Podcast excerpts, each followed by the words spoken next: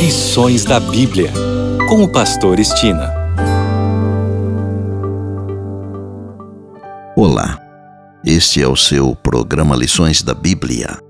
Neste trimestre que vai de outubro a dezembro, estamos estudando a missão de Deus, minha missão.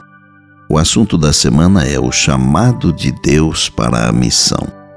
Vamos iniciar com o verso para memorizar durante a semana que está em Atos 1:8 e diz: Mas recebereis poder ao descer sobre vós o Espírito Santo, e sereis minhas testemunhas tanto em Jerusalém como em toda a Judéia e Samaria e até aos confins da terra.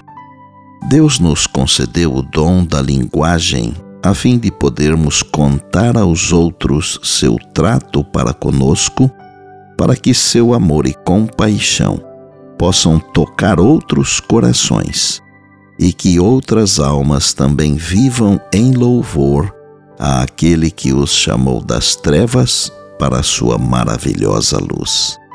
Jesus está chamando muitos missionários, homens e mulheres que se consagrem a Deus dispostos a gastar-se e deixar-se gastar em seu serviço. Deus pode nos tirar da zona de conforto e fazer de nós testemunhas dele.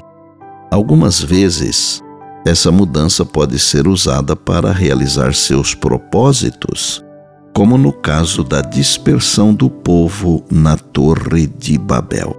No livro Patriarcas e Profetas, página 120, está escrito o seguinte: essa dispersão foi a estratégia usada para povoar a terra, e assim o propósito do Senhor se cumpriu pelo mesmo meio que os homens haviam empregado para impedir sua realização.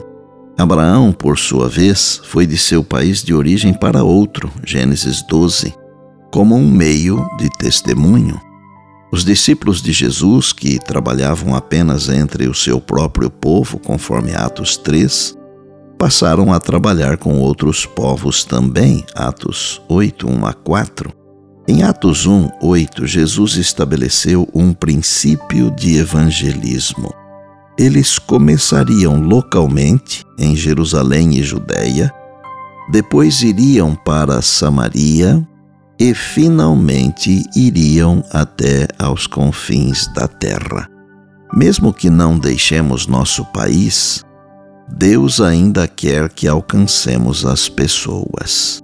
Quando a igreja em Jerusalém estava se tornando acomodada, seus membros foram dispersos. Embora a perseguição tenha chegado e com ela o sofrimento, esses eventos infelizes se tornaram um meio de espalhar as boas novas em todo o mundo. A Bíblia contém inúmeras histórias e passagens que ilustram o chamado ativo de Deus aos seres humanos para que sejam seus parceiros e compartilhem as bênçãos que ele deseja que toda a humanidade experimente. Concluo o tema de hoje com o seguinte pensamento: rico não é aquele que acumula para si, mas aquele que muito distribui. Creio que este pensamento serve também para o Evangelho de Cristo. E por bondade, lembre-se sempre das palavras de Jesus: Passará o céu e a terra, porém as minhas palavras não passarão. Eis que venho sem demora. E lembre-se que a voz é nossa, mas a palavra é de Deus. Bem, amanhã tem mais, se Deus assim nos permitir. E disse Jesus: Examinais as Escrituras, porque julgais ter nelas a vida eterna, e são elas mesmas que testificam de mim. João 5,39. Eu sou o pastor Estina e este é o seu programa Lições da Bíblia diariamente com você pela graça e misericórdia de Deus.